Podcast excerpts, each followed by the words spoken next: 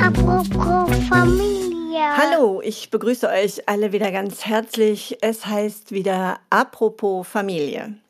Und heute sind wir mit einem ganz besonderen Thema unterwegs, auf das ich mich sehr freue. Es ist ein bisschen was Ungewöhnliches, es kommt nicht so oft vor. Und ich sitze hier bei mir in meinem Büro bei richtig heißen Temperaturen. Es ist eigentlich fast eine kleine Privatsauna. Und mit mir saunieren sozusagen zwei weibliche Wesen. Ich freue mich total, dass ihr da seid. Und die beiden sind auch schon ein bisschen aufgeregt, weil ähm, sie quasi in einer ganz liebevollen Dienstanweisung ähm, davon erfahren haben, dass sie sich doch mal mit mir treffen sollen. Ja, und wir haben, wie gesagt, ein besonderes Thema. Lasst euch ein bisschen überraschen. Wir stellen erstmal die Gäste vor. Mein Gegenüber, eine junge Dame. Ja, hallo, ich bin die Milena. Ich habe im März mein Examen gemacht. Bin jetzt im Juli im Klinikum Stadt angefangen, auf der Geburtshilfe, Gynäkologie und im Brustzentrum.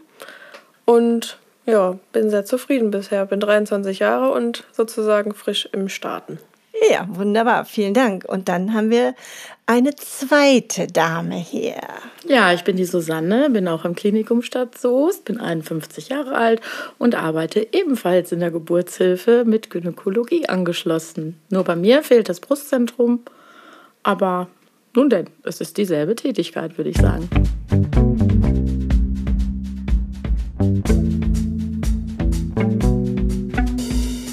Genau. Also ihr seid beide auf, in einem Arbeitsgebiet.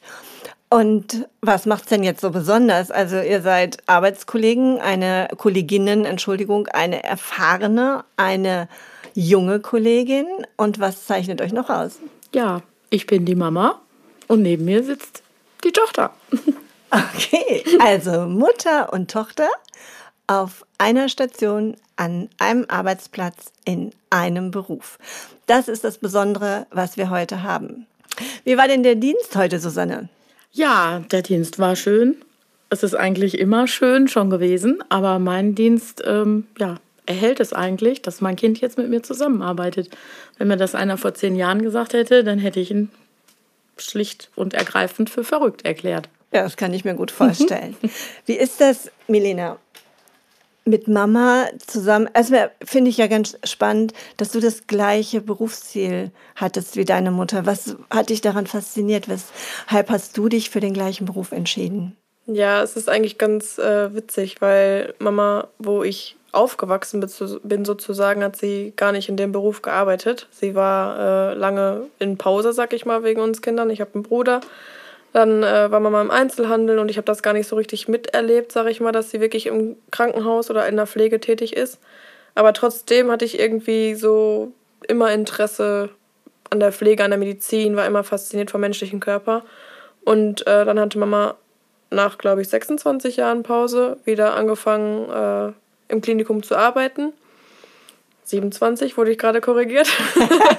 äh, dann äh, hat sie sich den Schritt gewagt sozusagen und ja, dann war ich aber auch schon in der Ausbildung und dann hieß es auch schon immer, komm doch mal zu uns. Da war das aber für mich noch gar nicht so richtig präsent und dann auf einmal wurde immer, kam das immer näher und dann habe ich da angefangen und bin auch sehr zufrieden, dass ich halt den Pflegeberuf gewählt habe. Meine Familie ist relativ pflegebelastet, wenn man das so nennen kann. Also ich habe viele, mein Opa ist auch in der Pflege und deswegen kam das einfach irgendwie, war das so in mir drin, dieses Thema Pflege. Familientradition. Aber das ist ja auch nochmal eine ganz spannende Information über dich, Susanne. Du hast zwischendurch ganz lange Pflegepause gemacht. Du hast aber Krankenschwester gelernt, oder? Ja, ich habe Krankenschwester gelernt von 1989 bis 91. Milena hat es auch nicht ganz richtig gesagt. Ich bin 22 Jahre raus gewesen. Ähm, das war dem geschuldet, dass mein Mann ähm, als Koch ziemlich schlechte Arbeitszeiten hatte und ich einfach für meine Kinder da sein wollte und ich das Geld eigentlich nicht einer Tagesmutter geben wollte, sondern meine Kinder einfach selber erziehen wollte. Und da bot sich quasi die Arbeit im Einzelhandel recht gut an, weil man da immer vier bis fünf Stunden ähm, gearbeitet hat und das passte immer ganz gut, wenn die Kinder in der Schule waren. Mhm. Ja, und dann ging unser Töchterchen aus dem Haus und wurde Krankenschwester in Paderborn. Und dann habe ich so überlegt, hm, ja, irgendwie bist du das ja auch und jetzt ist sogar kein Kind mehr zu Hause und warum willst du nicht mal gucken, ob du wieder zurückfindest? Und dann habe ich gedacht, im Neugeborenenbereich werde ich nie wieder unterkommen, weil ich Krankenschwester bin und keine Kinderkrankenschwester. Und habe durchs Handy gescrollt und habe die Stellenanzeige gefunden. Und für mich war es ein Sechser im Lotto. Wow, also das heißt, du bist angeregt worden durch die Ausbildung deiner Tochter, dich wieder auf deine Wurzeln zu besinnen? Ja, auf jeden Fall. Und ich habe nach dem Examen eigentlich ein halbes Jahr in einer LWL-Klinik in Warstein gearbeitet und da war ja noch kein Pflegemangel, da war man froh, dass man einen Job hatte. Und bin dann vom Marienkrankenhaus angerufen worden, wo ich gelernt habe. Da gab es ja damals noch die Geburtshilfe. Mir hätte das als Schülerin ja so Spaß gemacht und ob ich nicht im Neugeborenenzimmer arbeiten wollte. Und mhm ich habe gesagt, wenn das geht, natürlich, war immer mein Traum. Und äh, ja, und dann kamen die Kinder und dann habe ich gedacht, als die Geburtshilfe geschlossen hat im Marienkrankenhaus, das wird nie wieder was werden. Aber es wurde doch was. Das Leben kommt nochmal ganz anders. Genau.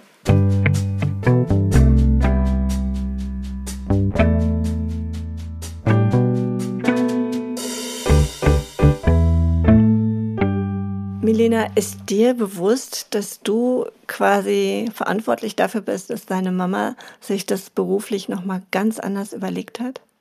Ja, im Endeffekt war mir das bewusst, weil Mama einfach auch jemand ist, die zerdenkt es manchmal auch so ein bisschen. Und ich habe gesagt, Mama, was hast du zu verlieren? Ich schreibe jetzt mit, mit dir die Bewerbung und wir beschicken die dahin und mehr als Nein sagen können die nicht. Und dann wurden wir auch eines Besseren belehrt, beziehungsweise Mama in dem Sinne, dass sie dann halt auch genommen wurde. Und ähm, dann habe ich mich auch einfach gefreut. Aber das, so bewusst war mir das ehrlich gesagt nicht, dass das jetzt der Auslöser war, dass meine Ausbildung der, also so eine Anregung für sie war, das wieder zu starten. Also ich habe geholfen dabei und habe sie auch ne, Mut gemacht, dass sie das macht und dass sie sich traut und dass sie das schafft, auch nach so einer langen Zeit wieder da reinzukommen und so. Aber so bewusst war mir das ehrlich gesagt nicht. Und das berührt mich ganz schön. Ja, kannst du mal sehen. Ne? Also da kriegen wir von unseren Kindern doch manchmal an sehr unerwarteter Stelle ähm, Rückenwind. Das ist echt schön. Als du jetzt so gehört hast, ähm, Milena ist in der Ausbildung und was sie alles so macht und was sie so erzählt hat, Konntest du immer mit allem Schritt halten oder waren da auch so Sachen, die ganz neu waren, die für dich ja nochmal so eine neue Erkenntnis gebracht haben? Auf jeden Fall. Also ich ziehe absolut den Hut vor Milena, dass sie das durchgezogen hat. Weil wenn ich sehe, auch an unseren Schülern im Klinikum, was die heute leisten müssen, bis dass sie das Examen in der Tasche haben. Ich habe bei mir damals schon immer gesagt, nach dem Examen, ich würde es nie wieder tun, vom von der Art der Ausbildung her, es war wirklich extrem schwer. Mhm. Ich war immer ein Mensch, der, mm, dem das nicht so in den Schoß fiel. Ich musste immer echt viel dafür tun. Mhm. Ähm, aber das kann man von 89 bis 91 mit der heutigen Zeit nicht mehr vergleichen. Für mich sind das wirklich äh, ja, mehr oder weniger Ärzte. Hat auch unser Dozent damals schon zu uns gesagt, mit, der, äh, mit dem Unterschied, ähm, dass man keine Diagnose stellen kann. Aber was, wo, wo wir überall dran denken müssen oder beziehungsweise gerade jetzt so im Examen und dann hat, haben sie es noch an der Puppe gemacht und nicht am Menschen. Also Hut ab, muss ich ganz ehrlich sagen.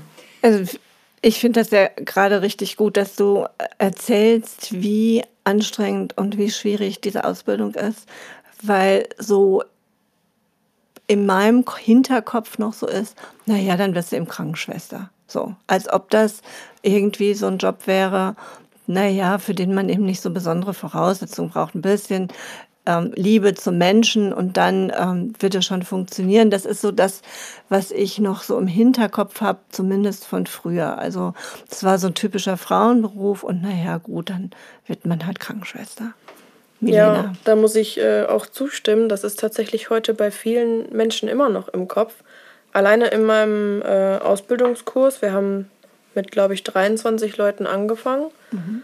Und da waren bestimmt drei oder vier Mädels bei, die gesagt haben, ja, ich habe das gemacht, weil ich nicht wusste, was ich sonst machen soll. Oder ich habe das angefangen. Und gerade die vier sind auch dann dementsprechend gegangen. Mhm. Also die haben das nicht durchgezogen. Entweder weil sie die Interesse oder das Interesse nicht hatten oder einen anderen Platz gefunden haben oder weiß ich nicht. Aber das fand ich so faszinierend, weil ich dachte, das ist eine Entscheidung, die macht man nicht mal eben so, so eine Ausbildung, so eine anspruchsvolle Ausbildung auch. Und da habe ich gedacht, wie, das war so ein bisschen leichtsinnig für mich, weil mhm. ich eigentlich wusste oder geahnt habe, wie anspruchsvoll das sein muss, weil man einfach mit Menschenleben agiert. Und da ähm, fand ich das auch irgendwie wahnsinnig interessant, wie man das so sehen kann oder wie unterschiedlich da auch die Meinungen sind. Ne? Weil ich glaube, viele haben das so im Kopf und unterschätzen das vielleicht teilweise auch. Mhm. Also du hast es gerade, finde ich, so schön formuliert, man hat mit Menschenleben zu tun. Also das ist nichts, was man auf die leichte Schulter nimmt. Das ist was, ähm, was hochverantwortungsvoll ist und was dann letztendlich, wenn ich euch beide richtig verstanden habe, in Ergänzung der ärztlichen Diagnose also rein faktisch zu sehen ist und rein praktisch ist es aber, dass ihr wesentlich mehr leistet als eine Diagnose. Also ihr macht die ganze, was macht ihr denn genau? Also erzählt mal. Tja, was machen wir genau? Wir kümmern uns jetzt in unserem Fall, also jetzt zumindest speziell auch in meinem Fall, ich bin ja weitgehend bei den Wöchnerinnen eingeteilt. Wir kümmern uns um die Frauen und das nicht nur pflegerisch. Ähm, Im Prinzip sind die Frauen ja gesund. Sie haben ein Kind geboren. Wer jetzt eine Sektio einen Kaiserschnitt bekommt, gut, hat natürlich auch noch einen dicken Bauchschnitt, der nicht zu verachten ist. Ich habe es selber zweimal erlebt. Ähm, die brauchen halt unter Umständen pflegerisch nicht so viel, aber dann aber wieder psychisch mehr Unterstützung, mhm. Trost, mhm. auch Ansporn, so wie Milena mich angespornt hat, meinen Beruf wieder zu erlangen, muss man die Frauen anspornen, so und jetzt muss es mal wieder raus aus dem Bett gehen und damit sie ihr Kind richtig halten können und ne, das ist halt alles so schwierig, aber da denken auch wieder viele, naja, die haben halt nur ein Kind gekriegt.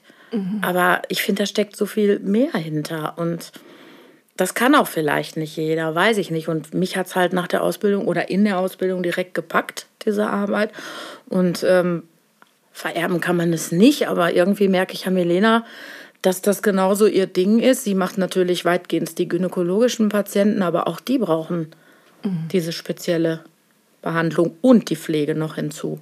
Also du beschreibst schon, zum einen braucht man eine pflegerische hat, macht man einfach pflegerische Aufgaben. Ja. Ähm, ich würde gerne mal für die, die uns jetzt nur zuhören und die nicht wissen, was pflegerische Aufgaben einer Krankenschwester im Allgemeinen umfassen, was sind denn das für pflegerische Aufgaben? Also was, was machst du alles von also bei den Wöchnerinnen, denen helfe ich aus dem Bett. Wenn sie zum Beispiel einen Kaiserschnitt hatten, fällt das Aufstehen sehr schwer. Da muss man helfen, dass die relativ schmerzfrei aus dem Bett kommen. Man hilft bei der Grundpflege. Ähm, die meisten Frauen sind damit überfordert, dass sie halt bluten nach der Entbindung, ekeln sich manchmal vor sich selber, mhm. sagen dann auch mir, dass sie mich bewundern, dass ich da einfach helfe und ähm, beim Vorlagenwechsel oder was auch immer. Ähm, aber für mich ist das was völlig mhm. Normales. Ich sehe das nicht als ekelig an, weil ich bin selbst eine Frau, ich weiß, was bei mir war und das kann man halt unheimlich gut weitergeben. Mhm. Bei Milena ist der Aufwand sicherlich noch pflegerisch, wie gesagt, ein ganz anderer. Mhm. Fragen wir gleich nochmal. Also das mhm. heißt, du, mach, du hilfst bei der Grundpflege, das heißt beim Waschen. Um ja, das jetzt mal ich so. wasche den Rücken kalt ab, mhm. helfe beim Haare kämmen, geleite sie wieder zurück ins Bett, muss mhm. darauf achten, dass der Kreislauf stabil ist. Das ist nach der Entbindung auch immer nicht so ganz einfach. Dann geben einem da auch schon mal die Beine weg. Okay. Und das, was du ja eben auch nochmal gesagt hast, was man sicherlich überhaupt nicht unterschätzen darf, du musst auch einfach so ein bisschen Psychologin sein. Also die mütterliche Hilfe, die ähm, weise Ratgeberin, diejenige, die gut zuhört, die Mut macht, die bei den Wöchnerinnen eben auch unterstützend ist, gerade weil die Frauen ja in eine völlig neue Rolle kommen, ja. mit der sie sich überhaupt noch nicht auskennen, genau. von der sie aber jetzt schon spüren nach der Entbindung, dass sie ihr Leben auf den Kopf stellen wird. Auf jeden Fall. Das merkt man schon alleine daran, dass die Frauen anfangen wollen zu stillen und denken, da sind 500 Milliliter Milch in der Brust.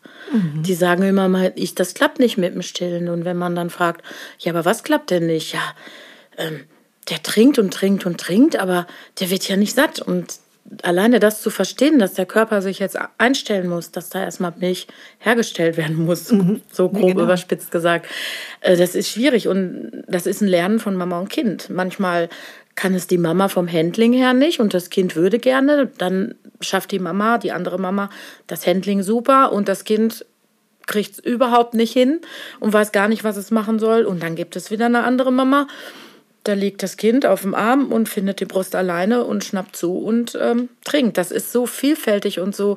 Und da bin ich dann auch froh, dass wir da unsere ähm, Still- und Laktationsberatungen mit dabei haben, weil man dann auch als normale Krankenschwester manchmal schon ein bisschen verzweifelt und mhm. nicht weiter weiß. Und dann hat man halt immer noch jemanden an der Seite, der ein bisschen schult und die Tipps und Tricks verrät. Ja, das ist immer total gut, ne? genau. wenn man nebenbei noch so als multidisziplinäres ja. Team arbeitet und mhm. alle voneinander lernen können. Milena, was sind denn deine Aufgaben in der Pflege? Du hast ja gesagt, du machst noch Gynäkologie und Brustzentrum. Was, wie unterscheiden sich die Bereiche denn alle voneinander? Ja, also hauptsächlich arbeite ich, äh, wie du sagst, auf der Gynäkologie.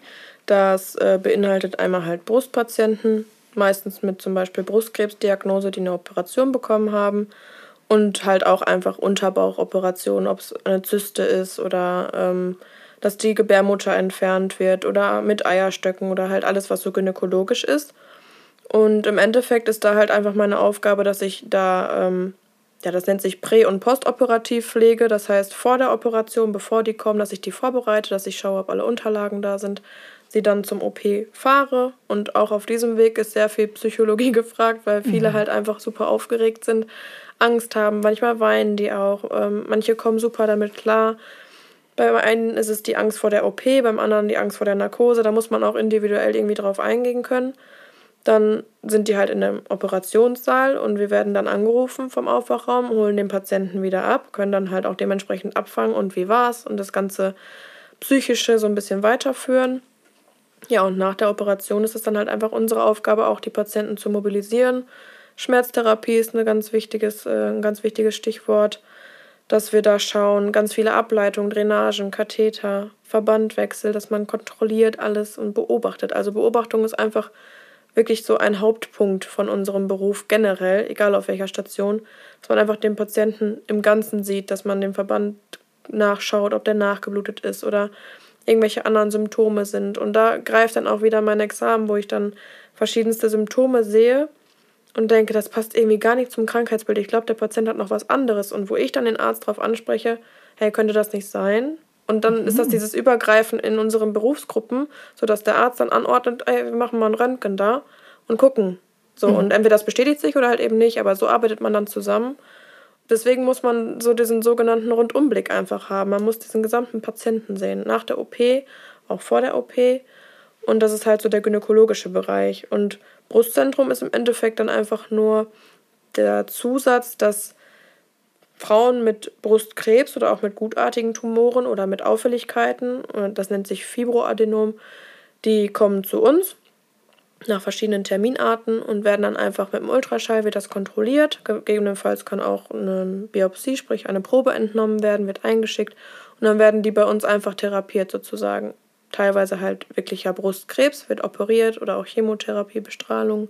Da machen wir dann die Termine, auch sehr viel psychologische Arbeit und dann dementsprechend, wenn die bei uns operiert werden, auch die ähm, Nachsorge auf Station dann. Also wir kümmern uns dann auch speziell um die Brustkrebspatienten, die operiert sind entweder brusterhaltend oder halt, dass sogar die Brust entfernt wird. Wow, also ich denke, ähm, wenn ich euch beiden so zuhöre, ist Psychologie eins eurer Hauptfächer in der Ausbildung gewesen? Es geht so. Also ich finde irgendwie, dass so in der Ausbildung wird oft der Körper eher gesehen und nicht so der Geist. Also der wird immer angesprochen. Aber an sich ist die Psychologie ja halt einfach so ein Thema, was immer dabei ist, nicht ja. unbedingt speziell besprochen. Ja. Wie war das bei dir? Ja, bei mir, das ist jetzt schon wiederum sehr witzig. Wir hatten Psychologie tatsächlich auch in der mündlichen Prüfung. Ah. Und ich habe das Fach, sage ich so, wie es ist, ich habe es gehasst. Und ich habe auch meine Prüfungsfrage gehasst. Aber man wächst mit der Zeit an seinen Aufgaben und leistet diese Arbeit, ohne zu wissen, dass man psychologische Arbeit leistet. Ah. Und dann versteht man, den Beruf der Psychologen oder die Arbeit des Psychologen auf einmal von einer ganz anderen Seite. Mhm. Und dann ist das gar nicht mehr lustig und ähm, doof. genau, es ist gar ja, nicht doof. Es ist wirklich, also in meinem Examen habe ich gedacht, also ich würde alles werden in meinem Leben, aber nie was mit Psychologie. Und naja, hat sich heute gerade in diesem Gespräch irgendwie ganz anders rausgestellt. Mhm. Aber es ist was Schönes. Deswegen, vor allen Dingen, wenn man diese Dankbarkeit dann hinterher sieht, egal ob von den wirklich schwer erkrankten Menschen, wo wir ja dann auch schon mal von den geburtshilflichen Schwestern zu Klingel gehen, einfach diese Dankbarkeit, die einem da entgegenkommt, mhm. wenn man hilft oder auch bei den, ja, wie bei den Wöchnerinnen, die dann zum Beispiel gar nicht verstehen können, dass ich eine so in Anführungsstrichen ekelige Arbeit mache. Mhm. Naja, ich meine, man ist ja auch, wenn man im Krankenhaus ist, ähm, in einer sehr ähm, sensiblen Situation. Also in der Regel macht man sich viele Sorgen, man hat Angst, man weiß nicht genau, was da passiert. Und ich finde immer, man ist so angewiesen auf jemanden, der einem freundlich begegnet, der einem zuhört, der ja. einem vielleicht etwas erklärt, der einem Mut macht, weil es ist ja immer eine Ausnahmesituation, wenn der Körper erkrankt ist ähm, dann wird es ja immer schwierig. Ja, aber ich finde es auch teilweise schwierig für uns, so umzuswitchen. Also zumindest tue ich mich da sehr schwer und auch einige Kollegen. Ich weiß jetzt nicht, wie es Milena geht, aber wenn man dann ähm, auf der Gynäkologie war und hat dann da in einem Zimmer gepflegt und ähm, man hat wirklich ein schlimmes Schicksal erlebt und dann geht man raus und muss umswitchen weil man in das nächste Zimmer reingeht, wo gerade ein Kind geboren ist, wo rosa Wolken hängen. Ähm, das ist ähm, auch eine Kopfsache, muss Total. ich ganz ehrlich sagen. Das ist wirklich manchmal sehr schwer, schwer zumindest wenn die Stationen voll sind mhm. und man dann wirklich ähm, bereichsübergreifend dann halt auch zu den äh, Klingeln geht. Ne? Mhm. Ja, dazu würde ich einmal sagen, dass mir das eigentlich genau das gut tut. Also ich hatte eine Zeit lang im Brustzentrum, wo ich so angefangen habe, da, da habe ich so überlegt, hm, schaffe ich das, tut mir das gut, weil ich auch echt viel so, was heißt viel, aber ich habe schon ein bisschen was mit nach Hause genommen. Vor allem, wenn es halt an jüngere Patientinnen geht, wenn dann eine Patientin Mitte 30 kommt und hat auf einmal einen bösartigen Tumor in der Brust, kriegt Chemotherapie, Bestrahlung, das volle Programm, nimmt man das unweigerlich mit nach Hause. Da gibt es auch in der Ausbildung Strategien, wie man das nicht macht, aber das ist manchmal nicht möglich. Und wenn ich dann aus dem Brustzentrum oder aus der Gynäkologie komme und zum Beispiel Mama helfe bei einer Mobilisation nach einem Kaiserschnitt, dann erfreut mich das richtig, wie ich in das Zimmer gehe und sehe dieses kleine Wunderwesen da liegen und denke, mein Gott, wie schön muss es sein. Klar denke ich auch, oh mein Gott, wie schrecklich ist dieses Schicksal für diesen Menschen, aber es ist halt immer dieses, es gibt beides und es ist jetzt nicht hoffnungslos. Es ist nicht nur negativ und genau das hilft mir halt eigentlich total, weil ich das Schöne habe und dieses, sag ich mal, neue Leben und weil ich aber auch halt mein Interessensgebiet der Chirurgie und der Pflege einfach habe, sprich durch die Gynäkologie und somit auch die Krankheitsbilder, die mich interessieren. Mhm. Also mir hilft das total, dass man halt beides hat, weil man sich so ein bisschen ausgleicht damit, finde mhm. ich jetzt. Also. Ja, ist ja gut, ähm, dass deine individuelle Sichtweise ähm, dir da so hilft. Ich habe eben, als du so deinen Arbeitsplatz beschrieben hast, gedacht, naja, jetzt bist du sehr jung. Du hast gerade gesagt 23 Jahre, ne? Das habe ich richtig gehört. Und 23 Jahre ist ja wirklich noch blutjung, wenn man sich überlegt, dass man vielleicht mit Patienten zu tun hat, ähm, Patientinnen zu tun hat, die eine Krebsdiagnose haben und die vielleicht auch nicht so hoffnungsvoll in die Zukunft blicken können. Wie gehst du damit um? Ja, ich versuche wirklich eigentlich immer, wenn ich halt äh, auch, man sieht das den Patienten teilweise wirklich in den Augen an, vor allem, wenn die so eine Diagnose bekommen, da bin ich ja nun mal auch unweigerlich dabei, wo sie diese Erstdiagnose kriegen. Oder was für mich noch viel schlimmer ist, wenn sie Krebs hatten, wiederkommen und wieder Krebs haben. Mhm. Das, ähm, da schluckt man auch. Das ist wirklich so. Ich stehe im Untersuchungszimmer und da bin ich leider Gottes froh um diese Maske, weil die viel verschleiert von uns Pflegekräften, mhm. dieses Emotionale nicht zu zeigen weil dann schlucke auch ich und dann ähm, versuche ich aber trotzdem meinen Schalter umzulegen und das lerne ich. Je länger ich da bin, ich bin jetzt einen Monat da ungefähr, ein bisschen länger, je länger ich da bin, umso mehr lerne ich damit umzugehen und das umzuswitchen, sodass ich dann halt versuche, dieses Jugendliche bzw. dieses Junge, dieses, sag ich mal, Frische mhm. und die Hoffnung halt ähm, dem Patienten weiterzugeben mhm. und zu, dann irgendwie zu vermitteln, so bitte nicht aufgeben, sie schaffen das, sie haben so viel geschafft und so die Hürde, die schaffen sie auch noch. Und äh, dass man halt versucht, auch ein bisschen Angst zu nehmen vor der Operation zum Beispiel. Und halt einfach wirklich versucht, diese Hoffnung, die man selber in sich trägt, so ein bisschen weiterzugeben. Weil ich glaube einfach, dass das der kleine Funke sein kann, der den Menschen gegenüber einfach überzeugt, die Therapie durchzuziehen. Mhm. So habe ich zumindest halt die Hoffnung und deswegen gebe ich da immer alles, dass ich da meine Hoffnung und meine Freude wieder abgeben kann, sag ich mal so. Mhm. Ja, wenn man euch beiden jetzt so zuhört, dann denke ich, ihr seid ja wirklich sehr warmherzig unterwegs. Ähm, man hört ja auch manchmal das andere, dass ähm, Pflegekräfte dann eher so barsch sind oder ähm, vielleicht ihre eigene Emotionalität nicht so gut unter Kontrolle haben, ähm, vielleicht auch überfordert sind mit dem, was im Moment gerade so an Anspruch da ist, gerade in der Pflege. Ähm, wie geht's euch damit? Also ich glaube, wenn man sich davon freisprechen würde, das kann keine Pflegekraft. Ich glaube, das ist einfach mit inbegriffen in diesem Beruf. Dem muss man sich auch bewusst machen, wenn man diesen Schritt geht, das ist klar.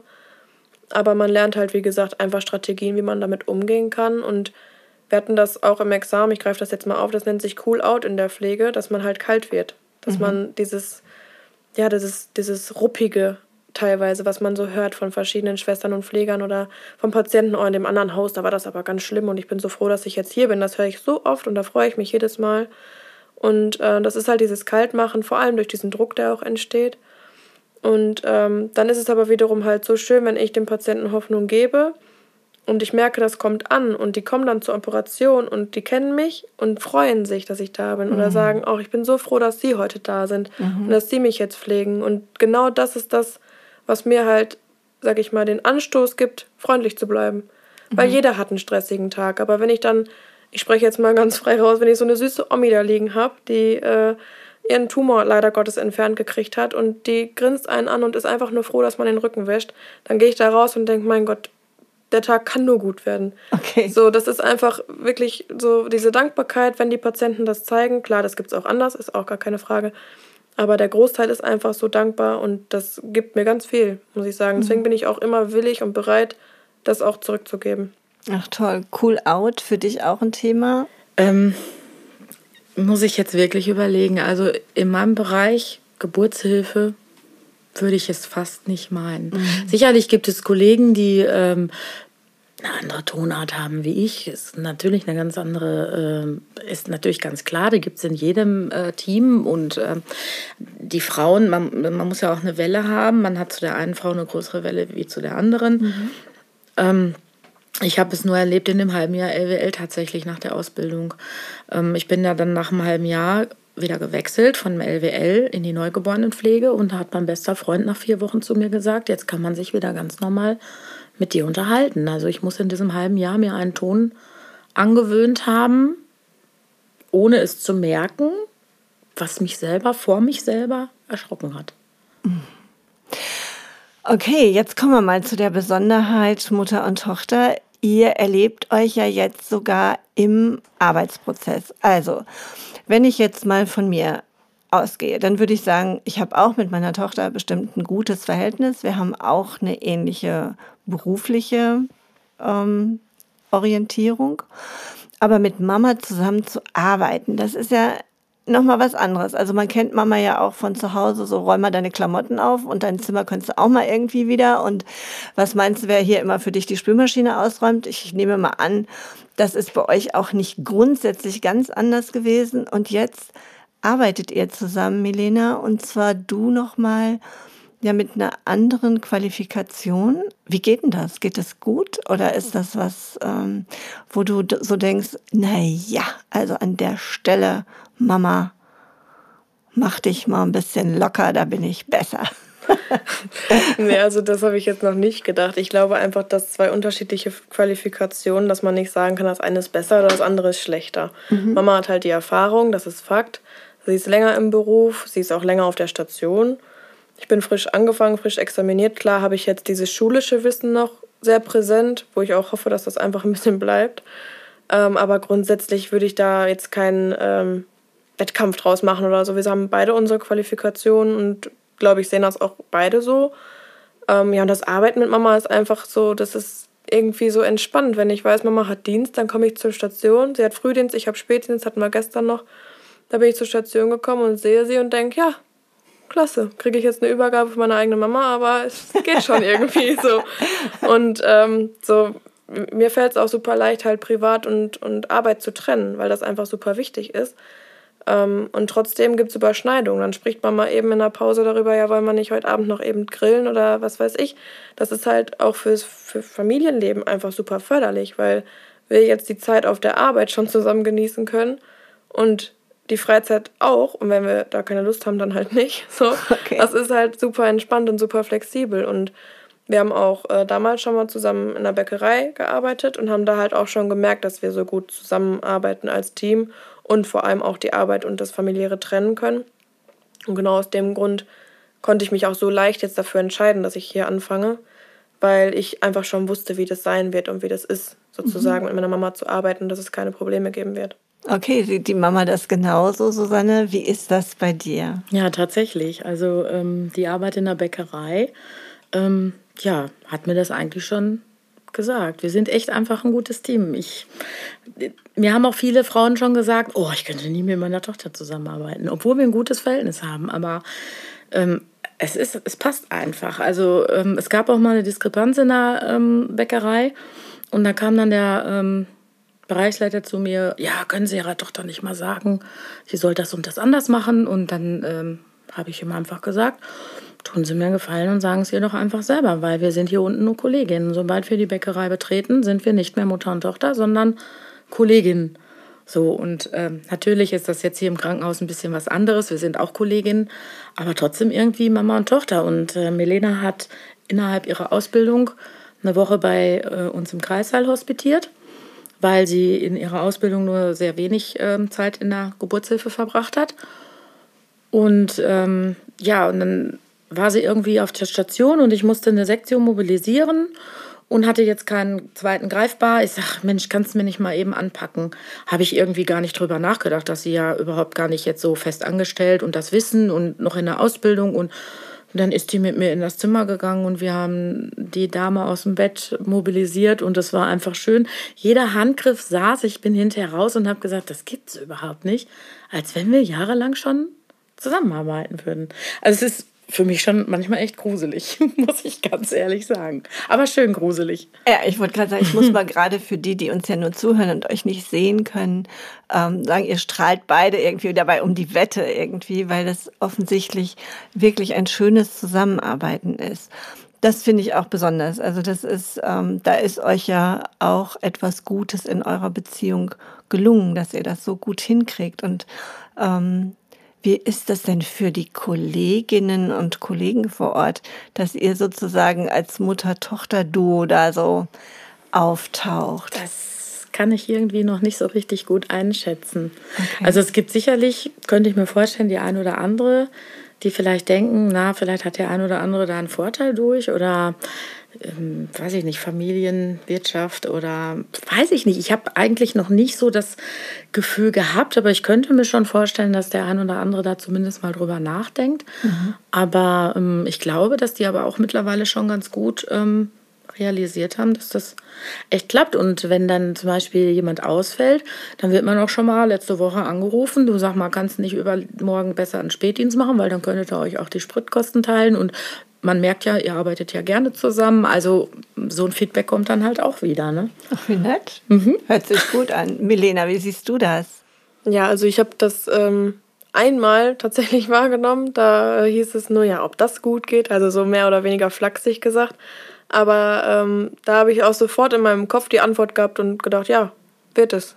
Das wird gut gehen, weil ich wusste das schon. Und ob, man kann niemals nie sagen, aber ich bin so überzeugt davon, dass es gut geht. Das war äh, relativ am Anfang und das war halt, wie gesagt, so im Jux eigentlich gesagt. Aber da habe ich noch gedacht, vielleicht ist da auch mehr wahr dran, als man so denkt. Aber ich habe halt sofort erklärt, dass ich das glaube, dass das gut gehen wird und warum und dass wir halt zusammenarbeiten können und das sehr gut. Aber so richtig negativ habe ich das nicht erfahren. Im Gegenteil, auch eigentlich äh, heute noch haben wir über Dienstpläne gesprochen. Und dann hieß es, ja, dann macht doch auch ein Früh, dann könnt ihr zusammen fahren, wie Mama gerade sagte. Mhm. Das äh, wird so toleriert und respektiert auch. Und es wird auch respektiert, wenn wir mal nicht können oder wenn das mal nicht klappt. Und ähm, also da habe ich echt gar nichts auszusetzen. Es wird nicht irgendwie blöd geredet oder was weiß ich. Zumindest habe ich da echt noch kein negatives Feedback gekriegt. Okay, wie geht ihr beide denn untereinander mit Konflikten um? Also ich sag mal, es gibt ja bestimmt auch mal, dass ähm, es Meinungsverschiedenheiten gibt. Oder kommt das bei euch nie vor? Naja, nie. Wie gesagt, sag niemals nie. Aber ich persönlich finde, ich bin mit 18 meine ich ausgezogen nach Paderborn für die Ausbildung. Und ab da war schlagartig das Verhältnis, möchte ich meinen, um 80 Prozent besser. Wir haben zu Hause. Susanne nickt. genau. Wir haben zu Hause die typischen Diskussionen gehabt, wie du gerade eben genannt hast. Mach doch mal hier, mach doch mal da. Ja, Mama, nerv mich jetzt nicht, ich will raus und lass mich in Ruhe, so nach dem Motto. Und sobald Ach, Gott sei ich. Dank, ich dachte schon, es ist nur bei uns so. Nein, nein, das ist, glaube ich, überall so. Und sobald ich halt ausgezogen war und dann auch einfach gelernt habe, wie wichtig es ist, das Leben im Griff zu haben, sag ich mal so, ähm, hat man auf einmal gemerkt, dass wir so läppschen Anruf gemacht haben. Wir haben telefoniert. Auf einmal ist daraus ein Stundentelefonat geworden, weil man sich dann doch so viel wieder zu erzählen hatte und froh war, dass man sprechen konnte. Und ähm, ja, so ist das halt jetzt auch. So, wir treffen uns regelmäßig, auch nach der Arbeit oder einfach mal so oder telefonieren kurz, trotz dass wir zusammen arbeiten. Aber wenn das nicht der Fall ist, ist es auch in Ordnung. Und so richtig Konflikte hatten wir jetzt meiner Meinung nach noch nicht. Und selbst wenn es so wäre, dann ist man halt arbeitstechnisch immer noch eine Kollegin. So, man muss halt miteinander auskommen. Aber ich glaube nicht und ich würde das wetten, dass es so schlimm niemals werden wird, dass man sich da im Konflikt steht. Das glaube ich nicht. Okay.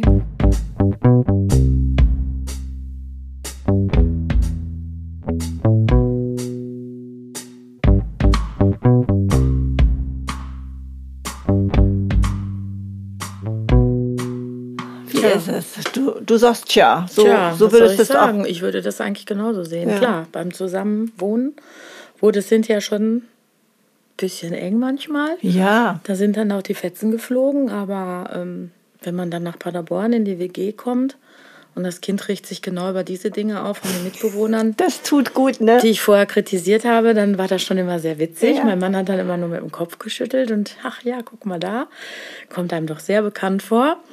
Ja, aber das ist halt auf Station auch nicht. Irgendwie, wie gesagt, es ist erfreulich gruselig, also positiv gruselig, wie das einfach funktioniert. Aber ich glaube schon, dass wir uns auch kritisieren könnten auf Station. Wenn ich jetzt, zum Beispiel, ich hatte irgendwas mal gesehen, da hatte sie irgendwie, weiß ich nicht, wir in der Geburtshilfe schreiben nachmittags zum Beispiel mit Grün oder so. Und ich würde dann zu ihr sagen, du hör mal, du hast das in Schwarz geschrieben, nachmittags machen. Das wird sie nie irgendwie als, ähm, als eine Belehrung oder so hinnehmen, würde ich jetzt einschätzen. Und ähm, die nimmt das dann einfach an. Und genauso hat sie mir auch schon gesagt, weil ich gesagt habe, wenn ich in die Nacht muss und muss die gynäkologischen Patienten mit versorgen, da habe ich schon ein bisschen Bammel davor, wenn die dann äh, Drainagen haben, wo wir uns dann halt als Wöchnerinnen, Pflegerinnen nicht so mit auskennen. Und da musste ich mir auch schon genauso gut anhören, Mensch, Mama, stell dich nicht so an, das nur ein Drang geben. Da habe ich auch gedacht, na ja, habe ich ihr aber nicht übel genommen. Im Prinzip hat sie nicht Unrecht. Ne? Also wir nehmen das schon gegenseitig an, was, wenn überhaupt was zu. Okay, macht ihr es auf? Also den Patienten gegenüber, ich denke mal, ihr habt alle Namensschild um, ihr habt beide Namensschild um, da stehen ja eure Nachnamen mit drauf. Macht ihr das auf? Sagt ihr das den Patienten? Ja, wir sind Mutter und Tochter oder ähm, tut ihr so, als ob ihr euch gar nicht großartig ähm, kennt und nur zufällig den gleichen Namen habt? Ja, also unser Nachname ist jetzt nicht bekannt, das wäre ein bisschen äh, sehr spezial, aber an sich war das natürlich auch ein Gedanke, wo ich da angefangen habe, wie gehe ich damit um, weil Mama nennt mich immer Milena, aber ich nenne Mama halt nicht Susanne. So, und äh, da war es auch am Anfang so, hm, ja, wie mache ich es jetzt? Aber dadurch, dass ich halt auch einfach so eine offene, fröhliche Person bin und da halt auch reingehen kann, genau mit solchen Worten, sag ich mal, ähm, habe ich das jetzt auch bisher so gehandhabt, dass ich, äh, wenn wir zusammen im Patientenzimmer waren, oft halt auch Verwöchnerin, wo wir zum Beispiel jemanden mobilisiert haben oder so, dass ich dann von vornherein gesagt habe, wundern Sie sich nicht, ich ähm, bin Susannes Tochter, wenn ich mal Mama sage, nicht verwundert sein, ähm, nur dass Sie Bescheid wissen. Also ich kläre das halt wirklich auf, weil sonst könnte wirklich Verwirrung, glaube ich, aufkommen.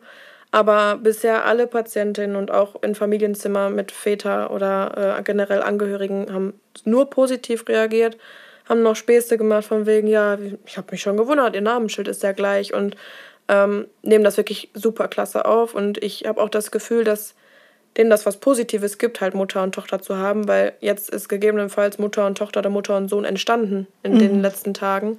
Und ähm, um auch einfach zu sehen, wie es irgendwann mal sein kann, vielleicht. Um so eine kleine Vision zu haben für die Zukunft und zu sagen, ja, vielleicht wird das ja echt mal so cool mit mir auch in meinem Kind. So zum Ja. Beispiel. Das habe ich gerade tatsächlich auch gedacht, als du das erzählt hast, dass es ja ein sehr positiver Blick in die Zukunft ist, dass die Bindung zwischen Eltern und Kindern richtig gut gelingen kann, sogar so weit gelingen kann, dass man ein gemeinsames Arbeiten ermöglicht. oder? Ja, ich glaube auch. Also wie Milena schon gesagt hat, das ist eigentlich nur ja, im Lachen geendet, ne? Also egal ob Väter oder, oder Mütter oder selbst auch, einmal waren wir auch auf der Gynäkologie in einem Zimmer, dann, wie Milena eben schon sagte, so eine süße kleine Omi, ältere Dame, die war irgendwie ganz verzückt dann. Ne? Ach, das ist ja schön. Ja, das erlebt man aber auch nicht so oft. Aber man zaubert dann eigentlich mit dieser ungewöhnlichen Arbeitskonstellation, zaubert man manchen dann einfach tatsächlich ein Lächeln auch ins Gesicht. Ne?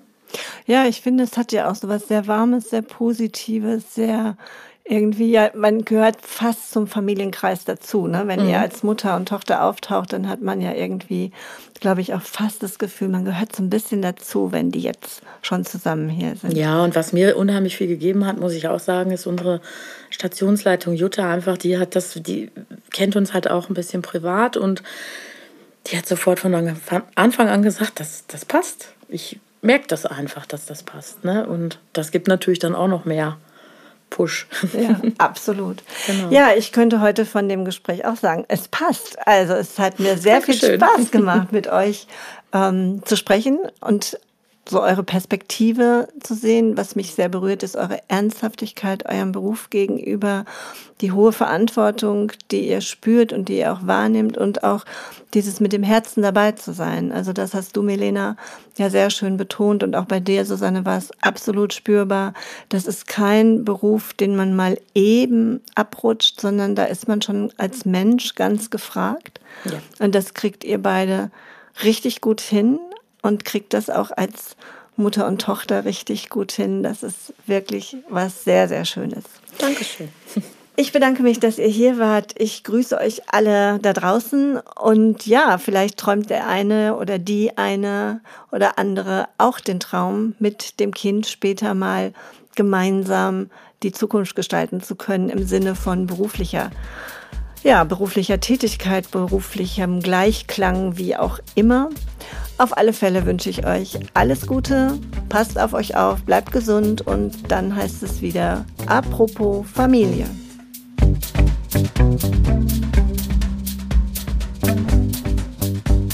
Apropos Familie.